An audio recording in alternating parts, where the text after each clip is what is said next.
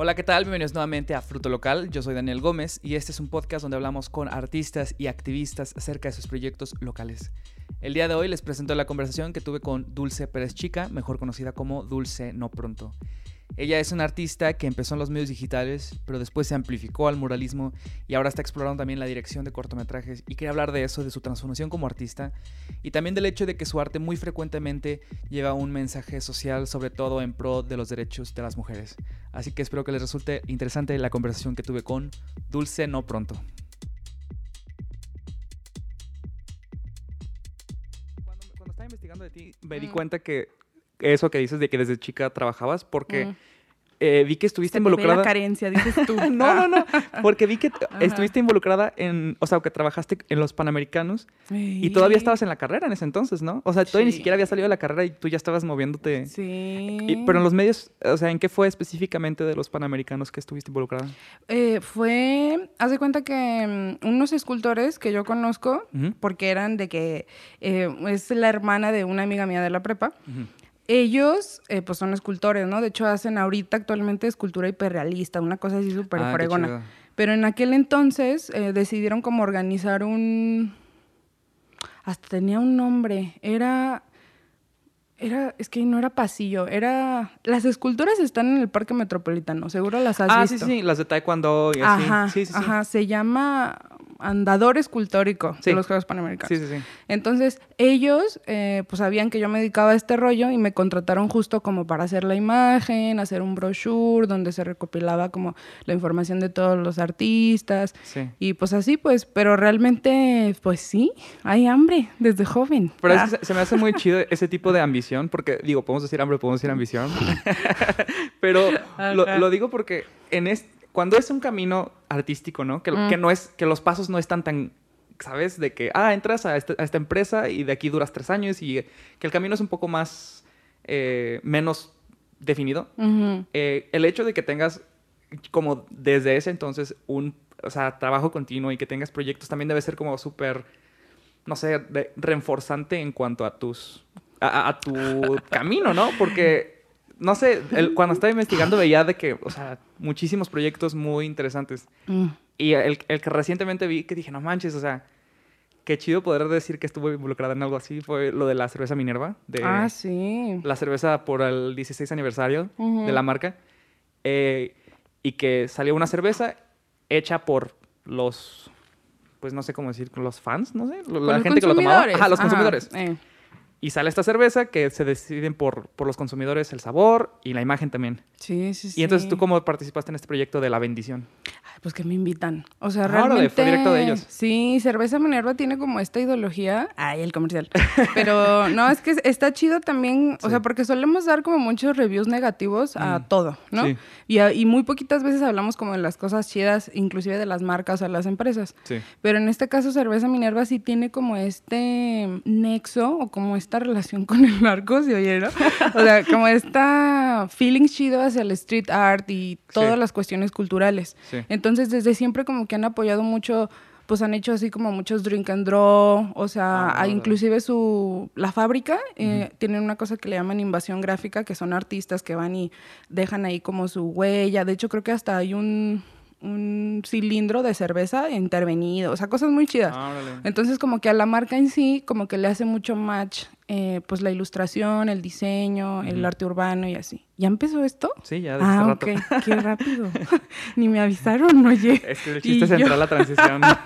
Y yo, que ¿qué pasó? cuenta. Ajá. No, Eh, pero también, también vi que incluso hiciste eh, una intervención en unos muros de ellos de sus oficinas en Ciudad de México, ¿no? Ah, sí, en O sea, como que ya tienes un, como que ya tienes un vínculo Sí, bastante. es que ya nos chido con hicimos la de cerveza. que befas. Sí, sí, sí. Porque, o sea, te digo, primero, el primer contacto, realmente, el primerísimo contacto fue que yo fui a su fiesta de 15 años. Eh, porque me invitaron Se así. como que van a salir los chambelanes. Ah, Es que así fue, Ah, o ¿en sea, era temática la, la quinceañera, o sea, la neta es que tiene una ideología bien perra. Oye, sí, los de marketing están. Ajá, no, es una chulada. Lidia Jauregui, si me estás viendo, ah, eh, pues una chulada, ¿no? Entonces fui a la fiesta de los 15 años, Sí. me puse bastardamente ebria y ahí fue cuando conocí a Lidia, que es la directora de marketing de Minerva aquí en Guadalajara. Órale. Entonces fue así que, ay, qué chido, pues resultó que conocía mi trabajo y de que, Ah. ay, vas gracias, y así, ¿no? Y ya después, eh, mm, pues a través, o sea, porque tanto yo como mi esposo, que es José Montaño, otro pintor, Sí. Eh, pues hacemos a veces proyectos juntos y ha, ha surgido como el tema de que, oye, si nos dan patrocinio de chelas para este evento cultural, bla, Ah, bla, bla, bla, bla. Sí. Y ya al final, este, pues eventualmente, cuando se dio esta oportunidad, eh, me hablaron los de la agencia, que la agencia está en Ciudad de México, que les manejan como la comunicación a, pues a Ah, gran escala, vamos a decirlo. Sí. Y pues ya me dijeron, oye, pues te invitamos a este cotorreo, ¿cómo ves? Esta es la dinámica, vamos a invitar a tal y tal persona. Y yo dije, ah, va, va, va, va. O sea, porque pues suena muy chido. Eh, pues la neta sí fue una experiencia súper, ay, pues bien bonita. O sea, fue como muy rápido porque en sí yo hice mi diseño, me gustó un... Ay, está bien mal decir que a mí me gustó un chingo mi trabajo, No, pero no, mira, no, claro que no. Yo pienso que es bueno porque. ah, orgullo, Claro, si no, ¿por qué lo harías? Sí, claro. Sí. Entonces, pues ya hice mi, mi etiqueta y dije, vámonos, sí, está muy chido. Sí. Y ya después, pues fueron las votaciones, que ahí se ya fue como la etapa intensa, ¿no? Porque, pues ahí hubo varios drama, porque, pues la votación es como las hace la gente, Ajá. existen, pues acá unos temas de que... Ah, de manipulación de. Pues que es votos. que, ajá, que es que, y de que, ay, voto por voto, ya tú sabes, ¿no? Ajá. Pero al final, eh, pues sí se hizo como voto por voto y ya dijeron, no, pues es que sí ganaste, morra. Y yo así, ay, porque estaba muy... Sí, O sí, vi que había como una, toda una campaña de, de, la, ser la imagen de esta cerveza. Que ni siquiera la puedo encontrar. O sea, la traté de comprar porque. Búscala me, bien. me gusta, me gusta la cerveza Minerva, este, por si nos Ah. quieren mandar. Y. Sí, manden. Ah, Y. No, y, y aparte dije, ah, pues estaría chido tener, porque la- la- a mí también me gustó la etiqueta. sí. Y en Amazon ya no estaba. Mm, Creo que ya nada más hay como en, en de que la playa y en, o sea, en, Ah, en ciertos puntos, porque ya quedan muy Hay que poquitas. hacer- har- haré la búsqueda. Sí, búscale. sí y aparte está bien buena. O sea, lo chido también es de que es una cosa súper especial porque la receta también la hicieron los claro, consumidores. sí. Entonces lo que vas a probar, pues ya no lo vas a volver a probar en ninguna de sus otras Sí, chelas sí, de, sí, sí. De es como, sí, sí vi que era una Hazel IPA, o sea, como que sí fue muy hecho según la- el gusto de, Ajá, de bien la gente. Que también es muy chido, ¿no? Como decimos, de, de las marcas a veces no les...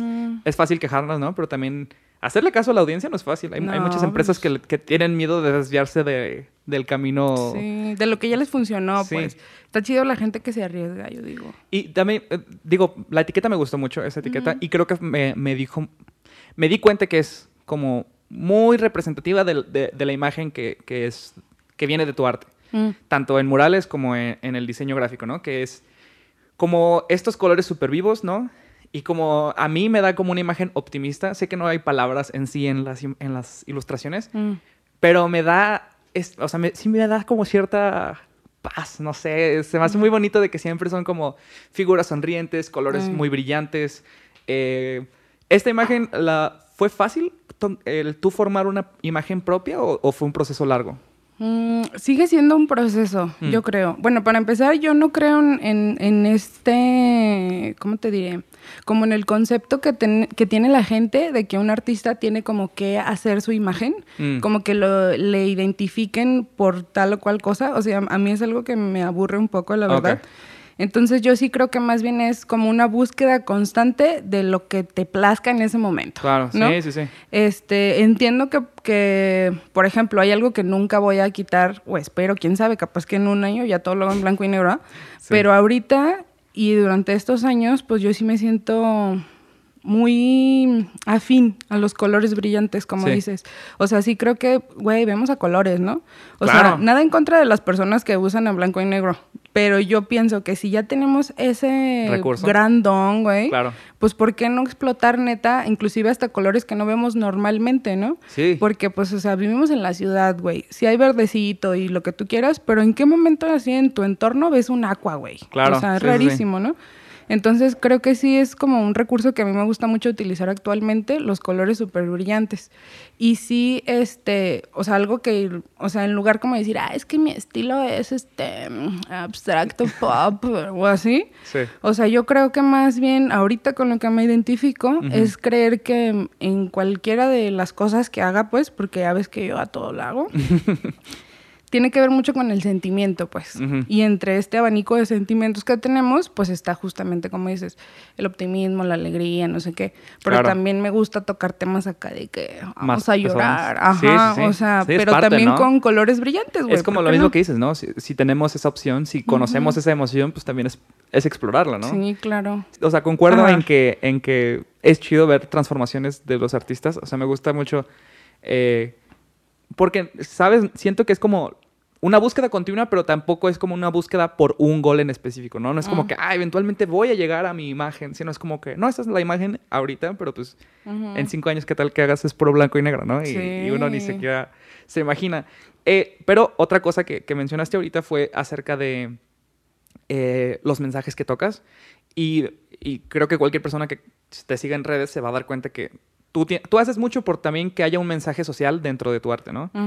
Eh, y me di cuenta que eras, o, lo vi en tu CV, la verdad, eh, que habías colaborado con Greenpeace México y que llevas ya un buen rato colaborando con ellos, ¿no? o sea, ha, sido también otra relación recurrente. Sí, sí, sí. Y esa como, porque es, es, es, es una creo que es una identidad bastante fuerte, ¿no? La del aspecto social. Creo que es algo que no le huyes, pues, a, decir, no, o sea, hay una identidad sí en cuanto a... Y obviamente, güey, soy un humano en desarrollo igual que cualquier otra persona, ¿no? No porque tenga algunos este, valores muy intrincados dentro de mí y que se transmitan en mi arte significa que ya por eso sea perfecta, pues. Claro. O sea, el, tema medioambiental a mí siempre me ha gustado. Ay, ¿cuál a mí siempre? Cuando tenía cinco, obviamente no, ¿verdad?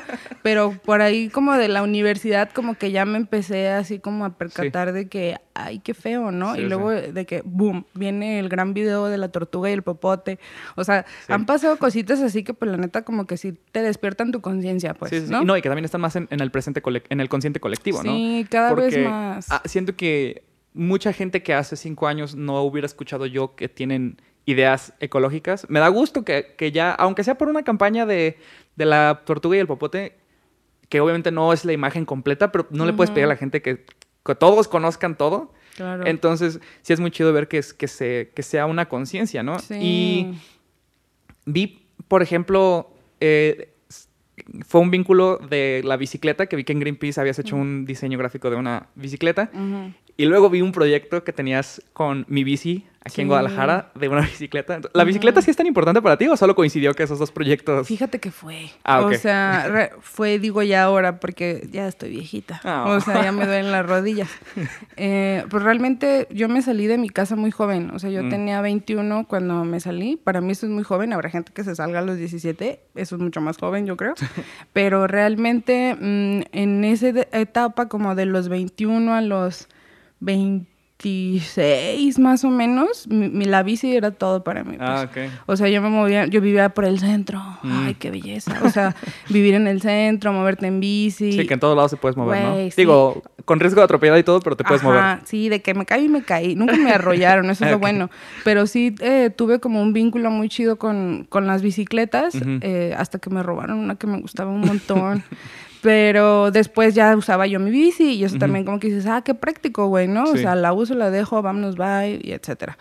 Eh, pero también ahí fue pues una linda coincidencia, o sea, que es como decía Steve Jobs, ¿no? O sea, de que unes los puntos ya que volteas hacia atrás, no cuando es hacia adelante, ¿no? Sí, sí, sí. Entonces como que sí veo que dentro de mi vida como que sí ha habido esas grandes influencias que se han como ahora volcado en, en mi arte, ¿no? Que pues yo te puedo decir que sí es como las cuestiones medioambientales, como la cuestión de la moda también, de la comida, porque Diosito, y pues las películas, ¿no? Y ¿De la moda qué te referías, disculpa?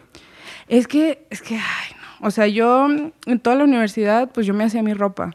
Entonces, eh, la moda siempre ha sido algo que me gusta un chingo, pues, como poder expresar algo de tu personalidad a través de cómo te vistes. Claro. Eh, yo sé que para alguna gente, pues ahora sí que existe la fast fashion y todo este, cómo chocan esos dos temas, ¿no? o sea, cómo el medio ambiente con la moda rápida, güey, no combinan. Claro. Pero pues inclusive yo dentro de mí acá, pues hacía que se mezclaran esos dos mundos, ¿no? Eh, durante la prepa tuve un proyecto pues bastante largo junto con mi hermana mayor, eh, que vendíamos ropa vintage, se llamaba Segunda Mano. Ok. Y fue justo, yo sí digo que somos así, las primerísimas aquí en, en Guadalajara, en que hicimos Que esta este- dinámica de digital, Sí. de que velo Ah, como órale. lo vio en Facebook, Sí. se lo entregamos en el Starbucks, en su Claro. bolsita de craft, ¿sabes? o sea, eso fue hace ya bastantes años. Eh, vivimos de eso, bueno, yo sí, o sea, sí vivía bastante de eso, o sea, sí dependía de esas ventas. Eh, pues a lo mejor como unos dos años. Sí. Allá datada del año, ¿cuándo habrá sido eso? Hace como ocho años. Ok.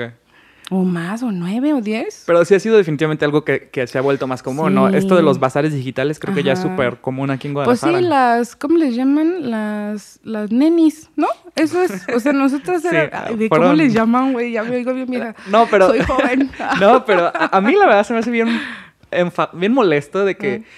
Y creo que surge, surge más cuando son cosas de mujeres, de que cuando es una conducta muy de mujeres de algo, siempre tiene que inventarse un término para burlarse de ello, ¿no? Y el Sí. término neni es como que, güey, son mujeres que están vendiendo cosas, o sea, Sí. ¿por qué tenemos que burlarnos de eso, no? Sí. Se me hace como... Inició peyorativo el pedo y ahorita está ya- súper apropiado, Sí, ¿eh? sí, sí. O ajá. sea, ya... Creo que sí hubo una dinámica de apropiarse del término, Sí, ¿no? sí, yo ahorita lo digo con orgullo. Yo fui una neni cuando no existía ese neni, güey. Sí. Entonces, este, creo que, pues sí, a través de mi vida he logrado mezclar como mis gustos personales en mi trabajo, eh, pues de una manera ahí medio extraña, pues. Pero re- regresa siempre como a cosas que son importantes para ti. Porque de hecho yo, sin saberlo, conocía de tu arte desde hace varios años. Ándale. Sí, porque como habrás visto de donde estamos grabando, eh, yo para venir a mi casa siempre agarro Avenida Vallarta. Mm. Y entonces me toca ver esa, ese desnivel en Avenida Vallarta que yo de repente vi que había unos murales eh, que se me hacían muy interesantes porque estaban de los dos lados. Y lo que se me hacía muy impactante es que en Jalisco es, una, pues es un estado muy mocho Mm. y los murales tenían cuerpos de mujeres este, con los pechos. desnudez, Ajá, con sí, desnudez. claro. Y yo dije, ah, cabrón, qué raro que hayan dejado que, que hagan esto. Y ya hasta, de que estaba, hasta después que estaba haciendo la investigación fue como que, ah, este proyecto fue este, gestionado por Dulce. Entonces fue como, pues, ese proyecto, al- a lo que tengo entendido, fue como iniciativa tuya, ¿no? O sea, tú fuiste quien fue a buscar los recursos del gobierno para... Sí. ¿Y, ¿Y por qué esos espacios en específico? ¿O, o fue coincidencia que fueron esos espacios? No, fíjate que mm, es bonita la suerte. O sea, justo en, en el municipio de Zapopan tienen este programa que se llama Zapopart, que ya ahorita pues seguramente has visto en diferentes puntos del municipio que hay varios muralitos y vienen acá con el, Sí. la firma, ¿no? Zapopart. Sí. Entonces, eh, yo conozco a estas personas de Zapopart por ir de metiche a una junta a la que yo no tenía que ir. o sea, yo nomás fui así de agregada. Y entonces ya estando ahí escuchando de que no, es que tenemos un buen de material, si tienen un proyecto. Y yo Ah, nomás, órale. pues claro, yo soy agarrada, ¿no? Entonces yo le dije, oigan, ¿y si hacemos algo para el 8M? Pero faltaba como una semana para el 8M. O sea, de que pinche enero, febrero, febrero 25, ponte tú, ¿no? Sí. Entonces dijeron, no, pues sí, pero ¿qué onda? O sea, tú lo armas todo, nosotros te ponemos los materiales y pues te cerramos la calle, o sea, dinos Sí. dónde y bla, bla, bla. No, pues qué arre. Entonces yo en ese momento agarré mi bello teléfono, en Instagram pregunté, no sé qué. O sea, eso fue hace dos años ya. Sí, sí, sí. Y se sonará como impresionante, pero en aquellos ayeres todavía no había como un auge tan cabrón eh, en movimientos de artistas, ilustradoras, bla, bla, bla, únicamente por mujeres, ¿no? Entonces, encontrar estas artistas, Sí. pues sí me costó trabajo, pues. Y también, pues era así de que platicarles el proyecto por Instagram, pásame tu número, déjate Sí. hecho una llamada. Y pues nunca nos hemos visto, tú no sabes quién soy yo, o sea, ¿sabes? Y en una semana armar el proyecto, ¿no? Porque sí, sí estaba leyendo algunos artículos de, de cuando fueron esos. Ujú. Y fue de que se armó en dos noches, en chinga, ¿no? Sí, todo. rápido. Y, y todo, o sea, estuvo muy chido porque fue del 8M, fueron artistas mujeres, muralistas. em, y pues me sorprendió que estas imágenes, por ejemplo, que yo pensé. oh, ¿tú, ¿Tuviste que tener algún tipo de aprobación de las imágenes que se pusieron? Por- porque a mí se me hace la cosa más normal del mundo. A pero ver, sé que. pechos. Dices tú, yo los veo todos los días. No, no que los vea todos los días, pero de Los que no, no les veo nada espectacular. ¿sabes? O sea, Ajá. Y en- pero sé que en Guadalajara todavía es una ciudad que bastante conservadora, que pues no sé, si- sentí que tal vez hubiera habido algún tipo de oposición o de quejas. Sí. No, fíjate que no. También siento que fue como eh, cómo se dio el proyecto. Todo era en chinga, güey.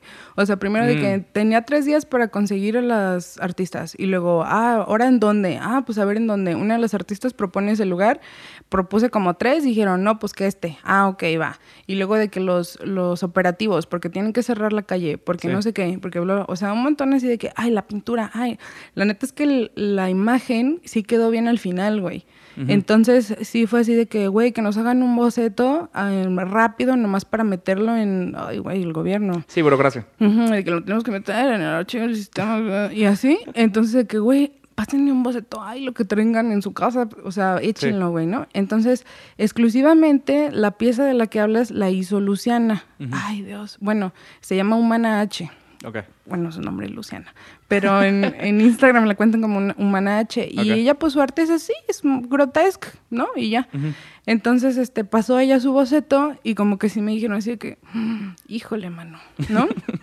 y yo les dije, güey, es que, o sea, este es el arte de Luciana, Sí. ¿le dan o no le dan? Tráeme la fecha encima, ¿qué pedo? Posámonos, o sea... Ah, no, no, no hubo tiempo ni siquiera de hacerla de Sí, pedo. no, ni de reflexionar, ni de que acá el comité Sí. de las familias unidas viniera y dijera, ay, oigan, quítenme esos pechos. Ajá, Nel, o sea, todo fue en rápido. Realmente, pues ni siquiera se avisó que se iba a hacer, simplemente se hizo durante, sí, durante el 8, la noche del 8, 7 y el 8, ponte tú, y ya amaneció. Ya pintado, ¿no? O Sí. sea, la gente como que no tuvo ni oportunidad de quejarse ni nada porque de que, vámonos, ahí está. De repente ¿no? ya estaba. Ujú, sí. estuvo Y- chido. Y, también, eh, me, me da curiosidad porque en- tú empiezas desde la parte del, eh, del diseño, ¿no? De, de, Eh, de la publicidad. de la publicidad. Es feo. ¿Dices eso por qué? ¿Por la parte de Qué bueno que son o- químicos, ¿eh? Qué horror la publicidad. Mm, pues, o sea, al menos aquí en Yo solo he trabajado en Guadalajara en publicidad, ¿no? Ok. Y yo trabajé, pues como tú dices, sí, chiquitita estaba yo. y mm, pues trabajé en muchas agencias. Ok. Eh, también, pues soy una persona que cuando dice, ya aprendí lo suficiente, adiós. Ya. Y como la neta hay mucho, o sea, sí, eso de que eres diseñador gráfico y puedes trabajar en un McDonald's es ciertísimo, pero también las agencias están contratando así cada dos días, ¿eh? Claro. Porque pues la como un rotación ciclo, ¿no? está Revolvente. Sí, sí, sí, o sea, tú llegas, dices, a ver qué aprendo, no sé qué, güey, esto está de la verga, adiós, y te vas, ¿no? Porque va a haber otra agencia que te agarre, güey. Claro. Mientras tengas habilidades chidas, pues Sí. tampoco digo que si no le sabes al Photoshop o que eres como pues una persona que trabaja medio lento, Sí. pues no vas a encontrar chamba rápido, güey. Pero pues si te enseñaste a trabajar cuando te traen los dedos, güey, ¿en dónde se vas a encontrar chamba? Pero entonces, ¿tú s- empezaste en publicidad y lo dejaste después? ¿O es algo...? Porque pues has estado involucrada con diferentes campañas, he visto. Ey, Pero no sé si sea algo que... que ¿qué, como qué que lo- pasó, dices tú? Pues no sé, simplemente no sé si sea como algo que haces de vez en cuando para llenar espacios, a que sea algo que busques constantemente. Pues es que cuando, o sea, justamente yo no me metí a artes plásticas por esto que hablábamos en un principio. Pues yo no me quería morir de hambre, como se sabía en el imaginario colectivo que te ibas a morir de hambre, ¿no? Sí. Porque yo siempre, como cualquier otro artista, ilustrador, pintor, pues yo desde muy chiquita ya dibujaba, ¿no? Claro, y mis papás vieron esas habilidades y pues sí de que el, pues el niño Dios me ya traía mis marcadorcitos, mi, ya tú sabes. Sí. Pero realmente ya a la hora de elegir la carrera, para mí no era una opción válida justo por esta como peso que ya traemos, ¿no? Sí. La carga negativa de que, ¿de qué vas a vivir, mamacita? Sí. Entonces dije, ah, pues diseño, güey, suena bien. O sea, las lo veías como más materias- aplicable a, a la industria. Pero por igual divertido. O Ah, sea, porque tampoco iba a estudiar ni pinche Sí, contabilidad o- No, güey, bye. O sea, se oía divertido porque había materias de que plastilina uno, güey. O sea, chido, ¿no? Sí.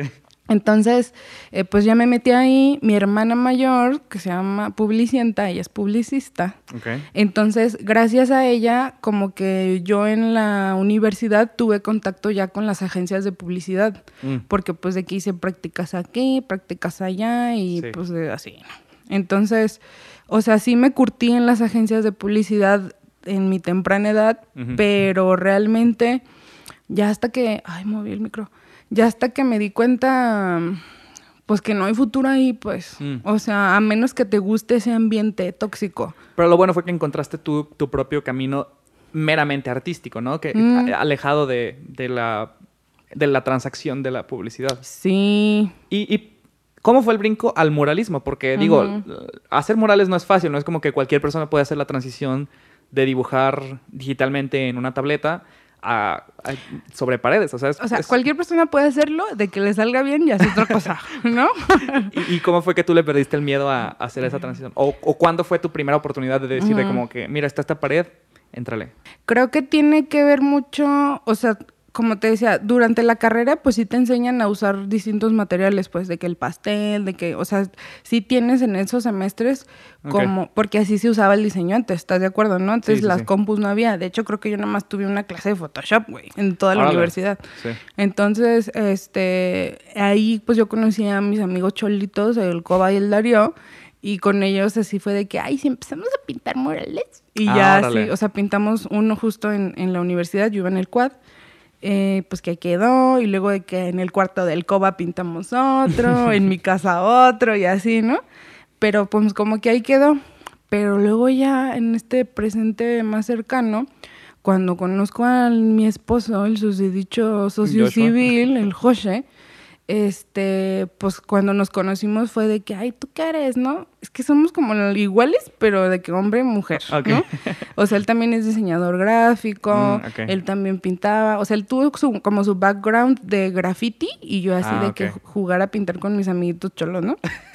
y ya, pero nos conocemos y es de que, güey, y si vamos a pintar, así que, güey, vamos. Y entonces empezamos a pintar mucho juntos. Mm. Entonces, este, realmente al principio lo hacíamos como de, pues a ver qué sale, ¿no? O sea, eh, de que, ah, eh, tal amiga quiere que le pintemos algo en su restaurante, arre, y ahí pintamos uno, ¿no? O sea, realmente ese fue como el primer mural grande que pinté en un lugar que estaba por Montenegro y Chapultepec que se llamaba La Guachile.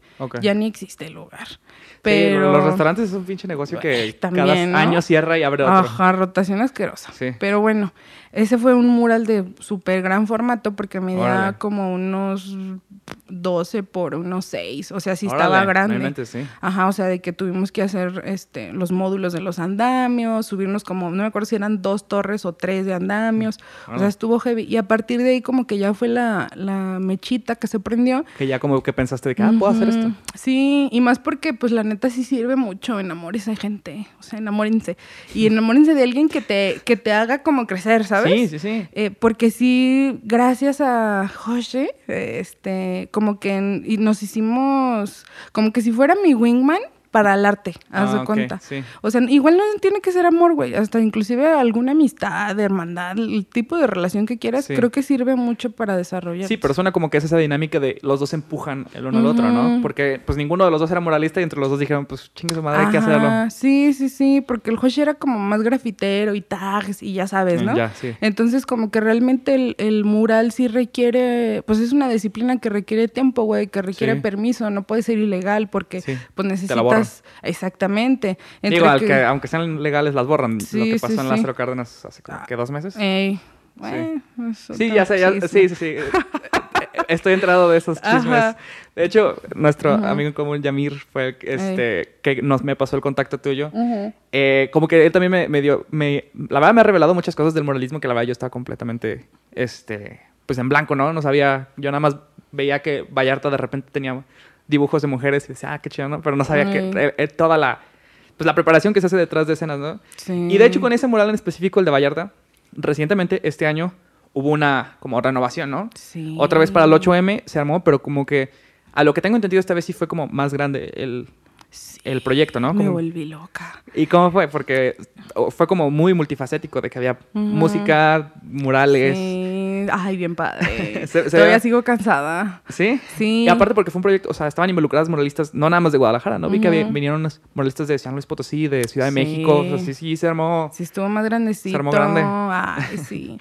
es que eh, realmente eh, el año pasado, o sea, en el 2020 yo quise volver a hacer eh, la pinta, pero por la pandemia, pues nadie me hizo caso, ¿no? O sea, yo fui de que Zapopan y lo hacemos otra vez, y Zapopan decía que, güey, estamos acá volviendo Los hospitales llenos.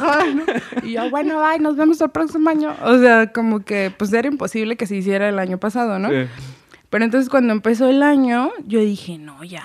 O sea, mi, mi, gran visión, mi gran sueño, o sea, era así hacerlo un festival, pues, más allá de solo una pinta. Y eso fue lo que fue este año, pues. Sí. Que el festival se llamó Llamarada e incluía, como dices, varias cosas. O sea, no solo era de que hay que pintar unos murales en este espacio, sino como que tuvo que ver también con esta conexión entre las artistas y crear una red entre nosotras, porque pues es bien sabido que, y en cualquier tipo de rubro, pues el patriarcado ahí está, ¿sabes? Dividiéndonos, dejándonos ganar menos, hostigándonos en el área laboral, entonces como que sí era bien importante para mí, eh, más allá de solo crear piezas de arte bellísimas, güey, también contribuir justamente a desbaratar la desigualdad de género en lo que a mí me compete, ¿no? Que es el muralismo y el arte. Sí.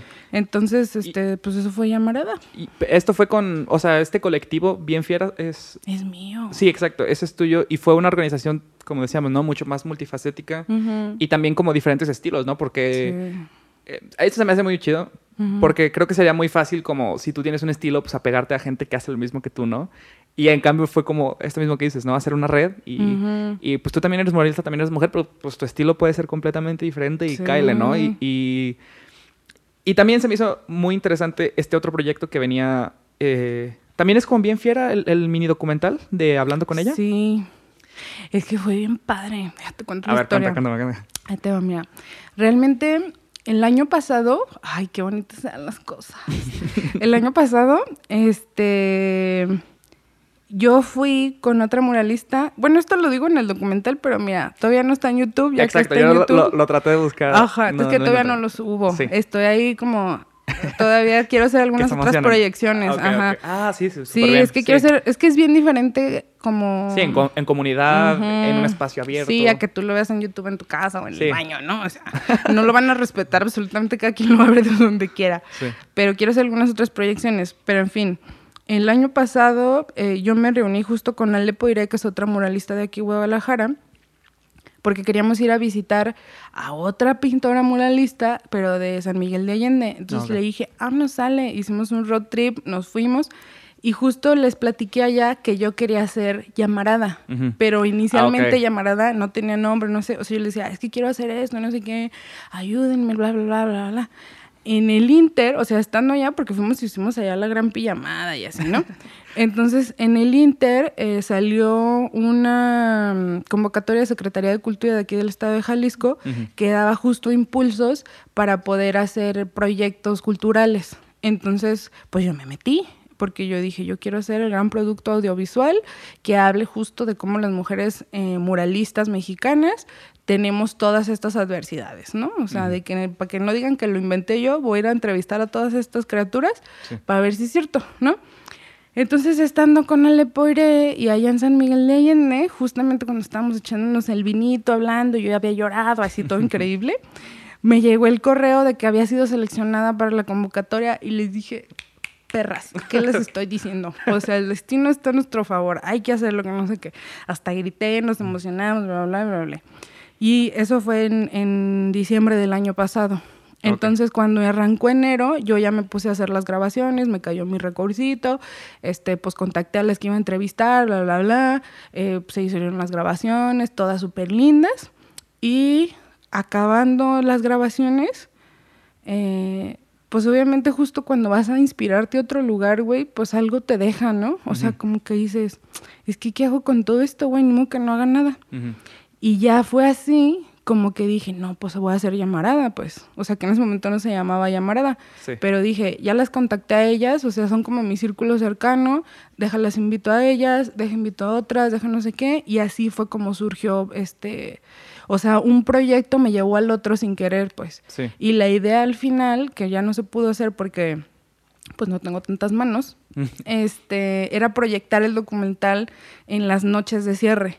O sea, cerramos las calles para pintar los, los pasos a desnivel durante llamarada y Sí. fueron cuatro noches, porque ahora era mayor el desafío. No, O sí, y ahora estaba fondeado todo, o sea, porque los otros estaban con fondo blanco, este fue Ajá. fondeado, este... Sí, era como se- lila. Sí, ajá. Entonces, yo desde que los vi esta última vez que, que los pintaron, se notaba que la, o sea, el tiempo y los recursos que se le metieron fueron mayores. O sea, se, se ve que sí era un proyecto muy pesadito, Mejor pues. hecho, sí, sí, sí. Es que pues realmente aprendí mucho del primero y Sí, que, dije... que fue como express, ¿no? Este tuviste más tiempo de planearlo. "Eh, más o menos. ¿No tanto? No te voy a mentir, es que, que te dije cuando llegué, soy mexicana, dejo todo al último. Entonces, este, o sea, sí hubo un poquitito más de tiempo. O sea, si la, la otra vez fueron semana y media, pues ahora fue un mes, ¿no? Ok. Pero igual, sí, pues no te diría que superó mis expectativas porque todo estaba fríamente calculado, pero quedó bien chido, pues. Sí.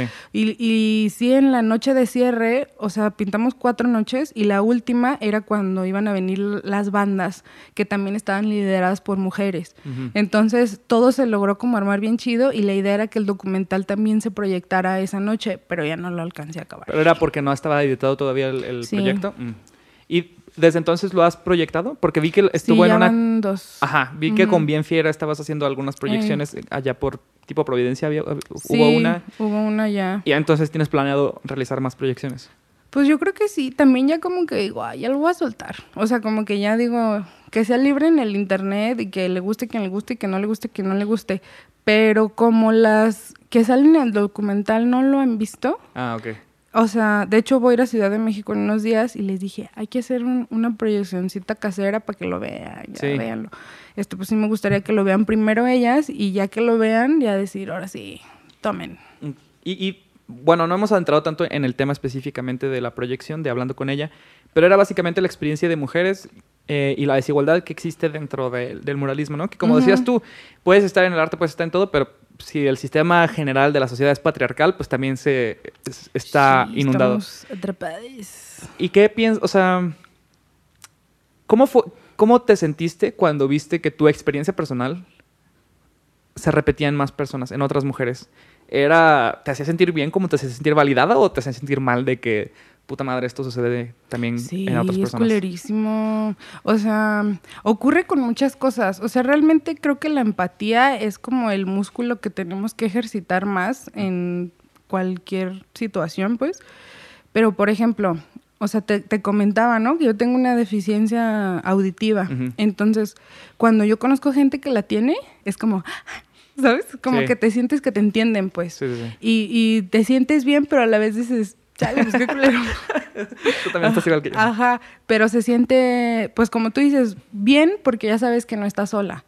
Y creo que en el caso de la desigualdad de género, pues también sientes como ese confort de decir, ay, no nada más era yo. Mm. O sea, no, no era yo la loca que Claro. se estaba inventando cosas. Sí, sí, sí. O sea, porque eso también es algo que tenemos bien encriptado hacia las mujeres, pues, de que, güey, Sí, estás "No, loca. te- te estás imaginando". Ajá, no, estás exagerando. O sea, entonces ya cuando ves que este caso se repite trillones de veces, ya dices, no, pues es que algo está mal, ¿no? Claro. Entonces, creo que justamente en estos últimos proyectos que he hecho donde involucro a más mujeres artistas, pues sí vienen de una necesidad propia, güey. De no Claro. sentirme sola y también de sentir que estoy en bola, güey, ¿sabes? Sí, sí, sí. Porque eso pasa cuando estás en comunidad, te sientes apoyada, güey.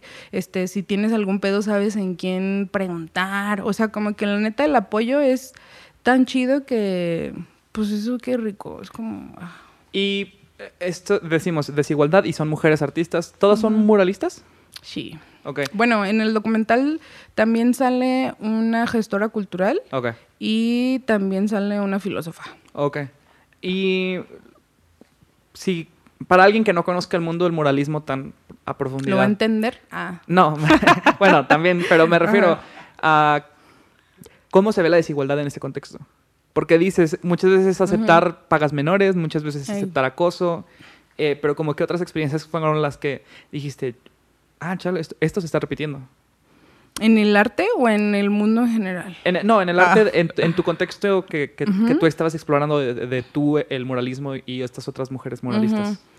Eh, fíjate que la cuestión del amor propio también fue heavy darme cuenta de eso, pues.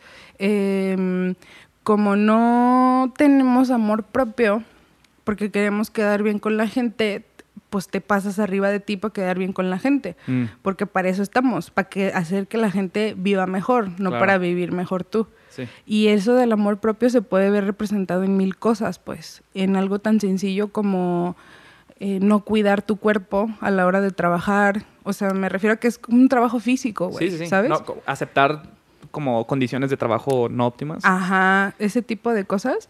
Y también, por ejemplo, en, en esta investigación que hice justo para como justificar el- la idea del documental, el mundo no está diseñado para las mujeres, pues. Eso es como algo súper sorprendente que ya no puedo dejar de verlo. O sea, aprender de feminismo y de la desigualdad es como tomarte la pastillita de la Matrix. Claro, Una vez que te la tomas, Ya no puedes- ya no puedes volver atrás. claro. Entonces, esta cuestión que descubrí de cómo el mundo no está diseñado para nosotras, hablo de todo.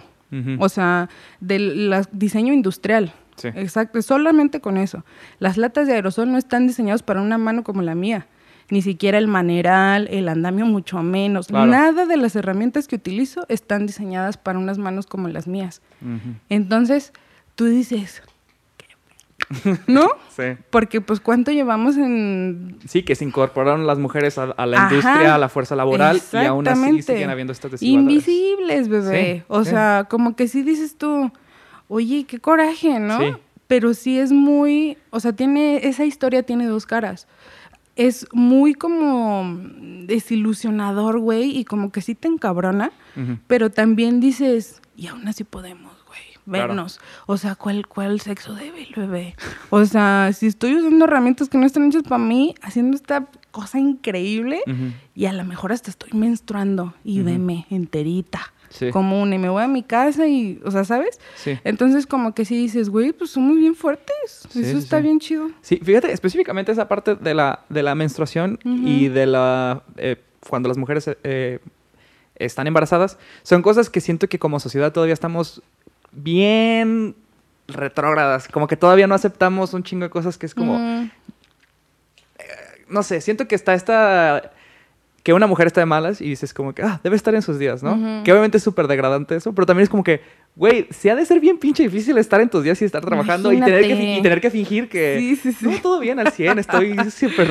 Sí, o sea, sí, sí. Claro que sí, digo, yo como hombre yo sabría que no podría estar una semana al mes volviéndome Ajá. loco y tener que fingir que no estoy, ¿sabes? Porque se espera, que es, es un tema que también salió con una eh, chava fotógrafa que entrevistamos hace poco, que ella decía que hablaba de la maternidad durante la pandemia y hablaba de esta expectativa de las mujeres que siempre todo lo tienen que tomar como con mucha, ¿sabes? Como con, con una buena postura, eh, bien hablado, como que no se les permite el enojarse, no se les permite el, el exigir las cosas de, de mal modo, ¿no? Claro. Y, y, y pues sí, son cosas que desafortunadamente como que estamos muy atrás, pienso yo, todavía en, esa cuestión. Pero digo, creo que, sea, creo que vamos por buen rumbo, o sea, creo que vamos...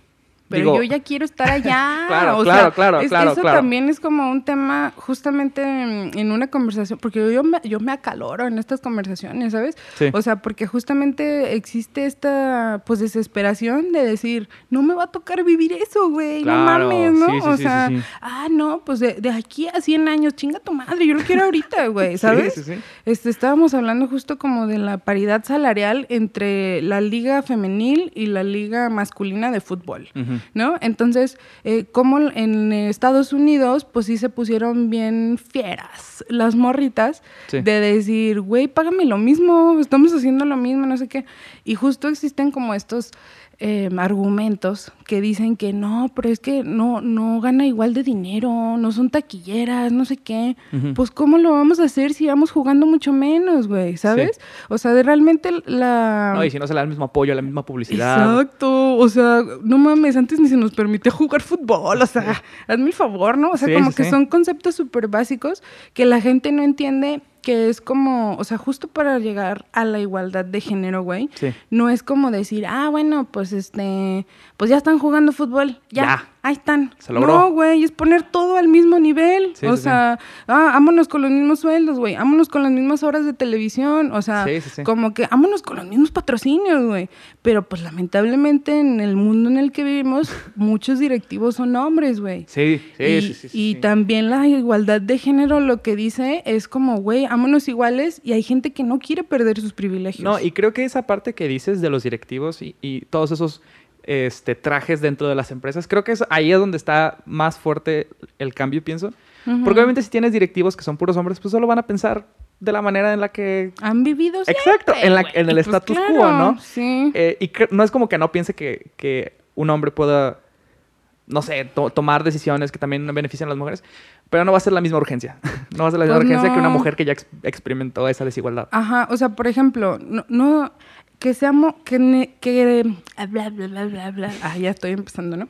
Em, que, que nos, que tengamos que ser tratadas y tratados de la misma manera, no significa que tenga que ser la, o sea, exactamente las mismas condiciones.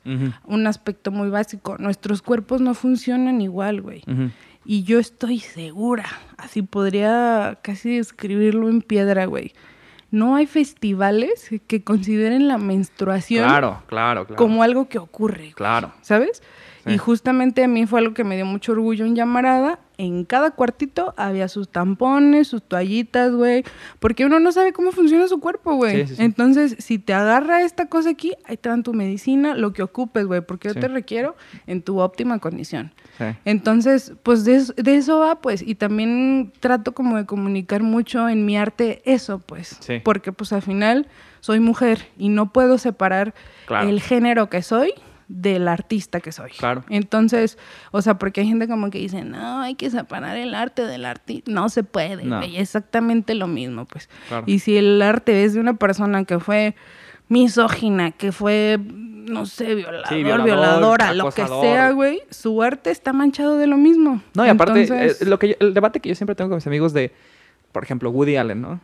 O, una persona así. Siempre es como, si consumes su arte, lo estás beneficiando económicamente. Sí. Y cuando lo bene- beneficia económicamente, tiene para un buen abogado. Y ya puede salirse con la suya. O sea, no puedes, no puedes tú tripearte con que, ay, lo puedo separar. No, güey, así no funciona. Ah, ¿Lo eh, eh, pirateas? no, también. yo pienso... Ah, hagámoslo. No, es que Yo pienso que simplemente darle más voz, darle más, Espacios. ¿sabes? Más espacios, como que no, no, no es como que no haya otra gente que también pueda hacer cosas increíbles, ¿no? Sí. Y, y sí, e- el, el tema de la menstruación siento que es algo que todavía está bien pinche cliché, o sea, no, no cliché, tabú. Todavía está bien tabú en la sociedad que es como algo que no tenemos que fingir que la mitad de la población humana lo experimenta cada mes. Sí. No, y ¿sabes qué? O sea, también esta cuestión de creer que solo ocurre cinco días al mes es fatal, güey. Sí, los días de entrada, los días de salida. O sea, es No, todo un ciclo. Es un ciclo, sí, es un ciclo. Estamos atrapados en el perro ciclo, güey, ¿sabes?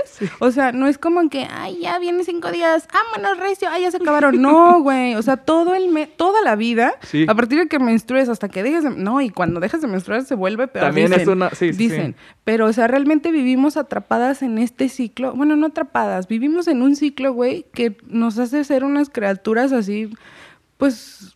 Es complicado. Sí, sí, sí. Entonces, como que yo no veo que el mundo justamente diga, ah, pues es que la mitad de la población está viviendo de esta manera, Exacto. vámosles haciendo la vida más fácil, ¿no? Al Sí. contrario, hay que ponerle más obstáculos. Vámonos, Sí. vámonos. O O sea, sea, simplemente yo alguna vez lo llegué a pensar estando en la universidad, de que decía, es un salón de 30 personas, hay 15 mujeres. Todo el tiempo, mínimo hay unas dos mujeres que están en, hay su, sangre, en su periodo. hay ajá, sangre todos los días seguramente. y, y nunca es algo que se pueda mencionar, que se pueda... Es como todavía algo que es como con pena, como con, no sé, una visión bien... Pues es que, por ejemplo, también creo que el, el- el- el cambio de perspectiva, porque realmente es, es un suceso biológico, ¿no? sí, Pero la perspectiva es lo que dice, ay, no, qué vergüenza. Claro. Ya se manchó, qué vergüenza. Sí, sí, sí. O, ah, traigo un tampón, déjame lo escondo en la mano para irme al baño. O Como si fuera que, o sea- Sí, pero también está el otro lado. Por ejemplo, ¿tú sabes cómo funciona un tampón? O sea, nunca he visto uno en acción, pero sí sé, sí sé... Ay, O sea, no. He visto una. No he visto una, una en acción, pero este la he, no, he tratado de informar, he tratado de informarme acerca de todo lo de la menstruación de las Ajá. Eh, de ver los, o sea, sabes esas animaciones de cómo funcionan, Eh, o sea, sí he tratado de He visto estar, los comerciales de tú, sí, no me los pierdo, los grabo, Marta y Gareda y todas esas, ¿no?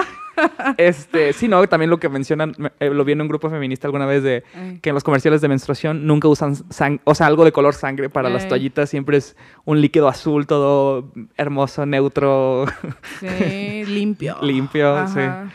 Sí, no, Claro. es, es- es- es todavía algo que estamos muy... Pero es, es muy cierto lo que dices, no lo puedes separar, ¿no? O sea, la identidad de mujer viene con todo esto. Y, y Sí. cuando se le exige a una mujer que no hable de esto, se me hace como que, güey, o sea, es como si tú no hablaras de ser hombre, o sea, se asume como que ser mujer es algo extra, ¿no? Como que es algo externo, algo adicional, Ajá. algo fuera de lo neutro. Sí. En cambio, ser hombre, eh, ser hombre es, es lo, normal. es lo la estándar, es lo estándar. Ajá. Y Cuando somos la mitad, güey, somos la sí, mitad. qué hueva, güey. O sea, integren a una mujer en su equipo. Ah. Fíjate, Eso es- también sí es, es algo, sí es algo, sí es algo que lo pensé desde que nació este proyecto porque, pues yo, esta idea nació en mí y pues yo soy hombre, ¿no? Y después dije, Ujú. alguien que sepa de audio. Y pues la única persona que yo conocía que sabía de audio era otro amigo La hombre. amistad. Y entonces, Sí. pero a partir de ahí dije, ¿sabes qué? No quiero que este sea un espacio de puro vato. Ajá. Y si fue un Porque esfuerzo. ya hay un chingo. Hay un putero. O sea, Entonces sí dije, ¿sabes qué? Pues entonces voy a tratar de esforzar, voy a esforzarme en invitar a un chingo de mujeres. Y, y tener, digo, si no, si las dos personas, solo somos dos personas aquí, ajá. este, las dos personas no tenemos una perspectiva de mujer, mínimo que los invitados sí, ¿no? O sea, mínimo que Ujú. los invitados. Y ha sido, la verdad sí es un esfuerzo muy activo y muy Mm. consciente de, no, no quiero, no quiero propiciar esta imagen o este pensamiento de que los hombres somos lo estándar y las mujeres son lo adicional, ¿sabes? Lo nuevo. Exacto. Entonces lo tratamos de unir. Y porque aparte hay un chingo de mujeres talentosas. No es como que haya Sí. una escasez, ¿no? o sea, sí me da mucha hueva cuando veo podcasts que digo que imitan puro hombre, puro hombre, puro hombre. Es como que no conoces una mujer talentosa. O sea, no conoces una mujer comediante, una mujer muralista, una mujer pintora, cantante, actriz. O sea, hay tantas cosas.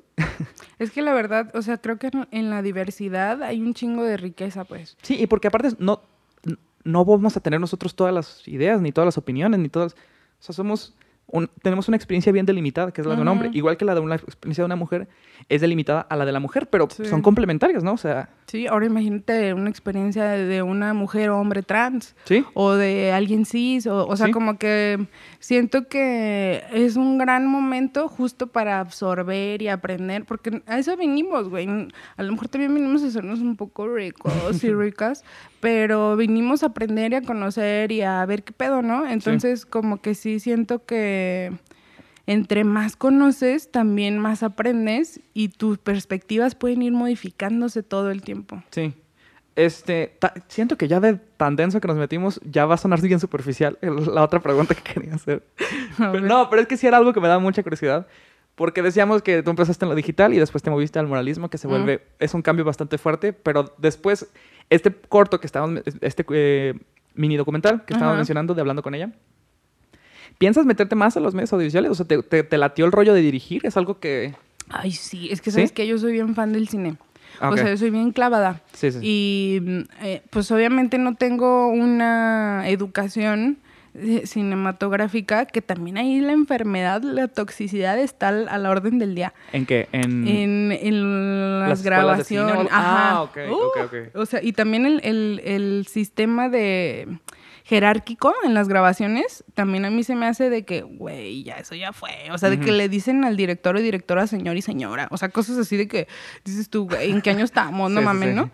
Eh, pero bueno, em, pero sí, o sea, me gustan, consumo muchas series. eh, Si me encanta un actor o actriz, ya. O sea, yo a esa persona la voy a seguir para siempre, voy a ver todo lo que hace. Y cuando me deje gustar, y si le sale ahí un periodicazo, pues ya no la veo. O sea, cosas así, ¿no? Pero sí, em, el cine, las series, ahora sí que todo lo audiovisual es algo que me super mama. Mi sueño sí sería hacer una serie, por ejemplo. Órale. Este, porque tengo ya como una idea de qué quiero que vaya. Ah. Una amiga mía, guionista, este, también dijimos, güey, si la hacemos y así, ¿no? O sea, como que me encantaría eso, pues, porque también siendo una persona que no está como en esa educación, que es como tan jerárquica, güey, creo que pudiera verse en la historia y en cómo está hecha justamente eso, pues. Sí. Sería mejor, sería peor, na- no lo sabremos hasta que lo haga, ¿no? Pero sí creo que, mm, pues eso quiero, justo como rodearme de más gente que, pues inclusive es gente pues que te vas topando en el camino, ¿no? Sí. Eh, para justo como hacer este sueño hecho realidad. Pero entonces sí te ves... O sea, este fue un mini documental. ¿Te ves haciendo algo como e- de este estilo? Que es como... Digo, obviamente la serie parece que es como tu... Como el, la meta... Exacto, Ey. la meta a mediano o largo plazo. Pero sí te ves entonces en este rol de directora. O sea, Ay, sí, claro, Ah, ok. sí. Es que ese es el tema, o sea, no me caso ni con mi gráfica, ni me caso con... Eso recién lo he descubierto y me lo he como apropiado, porque también existe mucho, mm, pues como recelo hacia la palabra artista, ¿no? Mm. O sea, yo no puedo llegar y cuando me hagan así de que del médico, ¿a qué te dedicas? Decirle, soy artista, porque decir de qué, güey, ¿qué haces, no? O sea, todavía ese concepto está bien abstracto, ¿no? Sí. Pero, mm, o sea, mi interpretación y a lo que yo me he querido apegar ahora, o sea, yo creo que una persona artista crea justo a través desde su perspectiva. Ujú. ¿En qué plataforma? La que le plazca, güey. Ok. Entonces yo me siento cómoda y eso es lo que he empezado como a apropiarme y a estar en pases con eso, pues, porque también yo decía, Ay, es que si digo que soy artista, la gente va a decir que qué payasa, ¿no? Mm.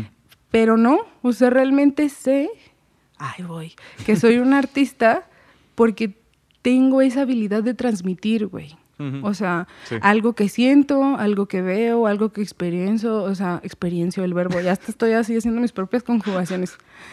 Pero, o sea, eso es, no me voy a casar con ninguna plataforma Claro. y a, a la fecha, em, pues las ramas del arte que he tocado son las que me han gustado, pues, o Sí. sea, que la ilustración, que es el mural, la música también, o sea, y ahora que hice esta cuestión del documental, pues también me gustó mucho, ¿no? Entonces como que, pues no sé, alguna, nadie le dice nada a Tyler the Creator, por ejemplo, ¿no? Sí, claro. El vato es músico, hace ropa, hace- o sea, la Sí. neta el vato está en todo, Sí, es un creativo en toda la expresión. güey. Entonces como que, no digo que él sea mi modelo a seguir. Pero como que dices, ay, pues sí lo está haciendo. Claro. ¿No? ¿No? te sientes ya tan, tan Ajá, encasillada. ándale, Ajá, o sea, como que dices, güey, pues la caja te la pones tú alrededor, Claro, güey. sí, sí, sí. O sea, porque, por ejemplo, hay por ahí unos que estudiaron química que ahora están haciendo un podcast. O sea, todas las posibilidades, todas las posibilidades de lo que uno y una puede hacer estando aquí usando su tiempo en la tierra, güey, Sí. Pues son infinitas, ¿no? Claro. Entonces, pues hay que darle, ya que si te haces rica o rico o no, o te mueres o bla, bla, bla, pues ya, ya vendrá en el camino, güey. Sí. Pero pues si tienes mano, cerebro, o sea, todo lo necesario para crear, güey, y aunque te falten cosas, pues puedes darle. Sí, qué ¿No? chido. Me, me gustó mucho ese mensaje. Creo que no, me voy a quedar con ese mensaje. Con la ira también, pues, pero también con el mensaje positivo. Oye, Sí. muchas gracias, Dulce, por haber hombre. venido. Este. ¿quieres que la gente te siga en redes? No. Ah. no, no quiero. Es más, denme un follow. Ah. no, sí, síganme. Entonces no sigan a Dulce no pronto en Instagram. No la sigan. Síganme en Instagram como Dulce No Pronto. Realmente tengo una página de Facebook, pero güey, la abandoné así Ah, la- la- desertadísima. lo anoté.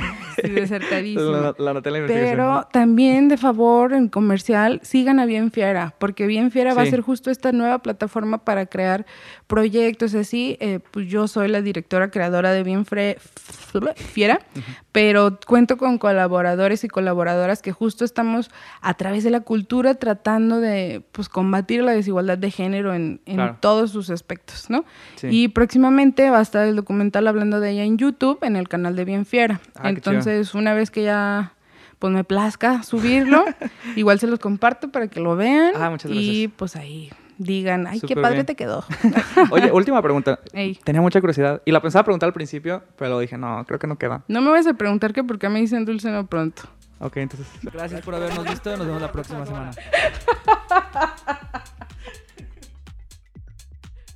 Gracias por haber visto este episodio de Fruto Local. Espero lo hayan disfrutado y como pudieron darse cuenta, el énfasis de la conversación fue bastante sobre los aspectos sociales, los problemas sociales, porque son cosas que a Dulce le importan y que trata de hablar de ellos a través de su arte. Les recuerdo que ella está en Instagram como Dulce No Pronto y también está su colectivo Bien Fiera. Y en cuanto ese documental del cual hablamos, hablando con ella, esté público, les haremos saber en este podcast. También recuerden que nos pueden encontrar a nosotros como Fruto Local en Instagram, Facebook y Twitter. Y también que pueden encontrar un perfil para Dulce dentro de nuestra página frutolocal.com.mx donde recolectamos todos los recursos utilizados para la entrevista. Gracias por habernos escuchado. Yo soy Daniel Gómez, el ingeniero de audio es Coque Ochoa. La música es por Alex Sanfelice y nos vemos la próxima semana.